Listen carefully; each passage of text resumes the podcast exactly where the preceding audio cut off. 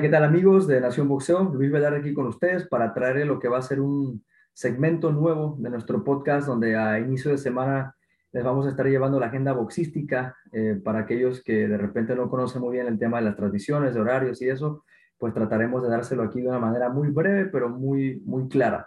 Eh, esta semana empezamos el 31 de marzo, eh, miércoles, madrugada del miércoles en Australia, en Newcastle, Australia, donde veremos a Tim Su, 17-0, 13 knockouts en el peso super welter, ante Dennis Hogan, el irlandés, 28-3, 7 knockouts. Todos conocemos a Tim Su como el hijo de Costa Su, la leyenda australiana que algún día fue campeón mundial por muchos años, y también a Dennis Hogan por la pelea que le hizo a, a Charlo y la, y la, buena pelea que le hizo Jaime Munguía, ¿no? Retador mundialista también este Dennis Hogan que buscará meterse en el paquete y Tim Su que buscará pues seguir avanzando y buscar esa oportunidad del título mundial eh, ante Jermel Charlo o ante Brian Castaño, ya se verá. Para los virriosos que quieren ver esta pelea, 3 eh, de la mañana México, Nicaragua, Guatemala, El Salvador y Costa Rica, 4 de la mañana Panamá, Colombia, Ecuador, 5 de la mañana República Dominicana, Bolivia, Venezuela, 6 de la mañana Argentina, Uruguay, Paraguay, Chile, por ESPN Knockout. Eh, tendrían que revisar nada más si les toca ESPN 1 o ESPN 2, dependiendo en el país donde se encuentren, pero tiene digo, es accesible esta pelea, la pueden ver Nada más será cuestión de levantarse a verla.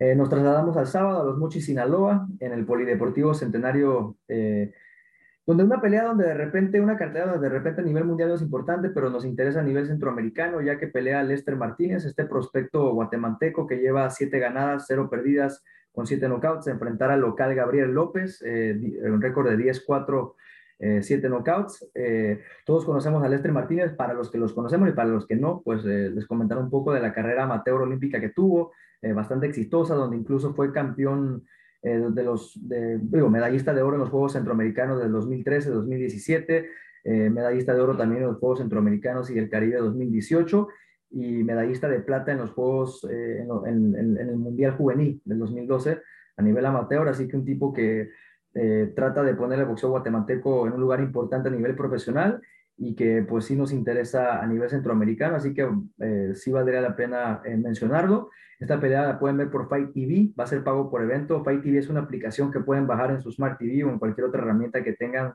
para bajar aplicaciones y tendrá un costo de 9.99 esta cartelera específica. Eh, otra cartelera de vidriosos, a lo mejor no mucha gente la llegará a ver, pero sí eh, mantener en el radar a este Lester Martínez que va a dar, va a dar cosas interesantes de qué hablar. Eh, bueno, nos trasladamos entonces a Europa del Este, a Uzbekistán específicamente.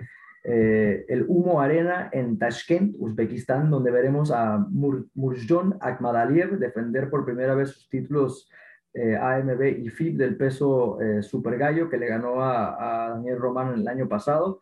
En este caso estará enfrentando al japonés Ryusuke Iwasa, que ya ha sido retador mundial en, un par de ocasiones, pero nunca ha podido eh, coronarse. Y ahora pues le toca bailar con la más fea en Akhmadaliev, que es un tipo que a pesar de que pega muy duro, va a estar en casa, eh, viene empezando su carrera muy bien. Así que yo creo que tiene todas para ganar por, por knockout. Incluso José Ricardo Soto y Ronnie González eh, la ven igual que yo. Akhmadaliev por knockout. En esta cartelera también tenemos la oportunidad de ver a Shakram Giyasov, eh, Hasanboy Dusmatov, Israel Madrimov, que ya lo conocemos también, prospectos uzbecos que podrán actuar ante su gente. Así que un tipo de homecoming para ellos y esta cartelera la podrán ver por Dazón.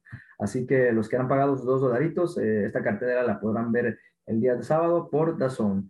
Nos trasladamos a Emiratos Árabes Unidos, al Caesars Palace de, eh, de Dubai, donde veremos lo que para mí es la cartelera más importante del fin de semana. Veremos a Jamel Herring, el campeón OMB de las 130 libras, hacer otra defensa más ante Carl Frampton, el Chacal, que ha sido campeón en varios pesos, un tipo con muchísima calidad.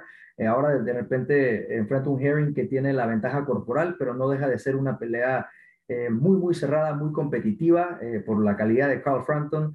Herring sí llevará la, ventaja corporal, pero al final de cuentas no significa nada cuando es un rival tan talentoso como Frampton. En esta ocasión eh, yo veo a Herring ganando por división, al igual que Ronnie González y José Ricardo Soto del Perú ve ganando a Carl Frampton por decisión.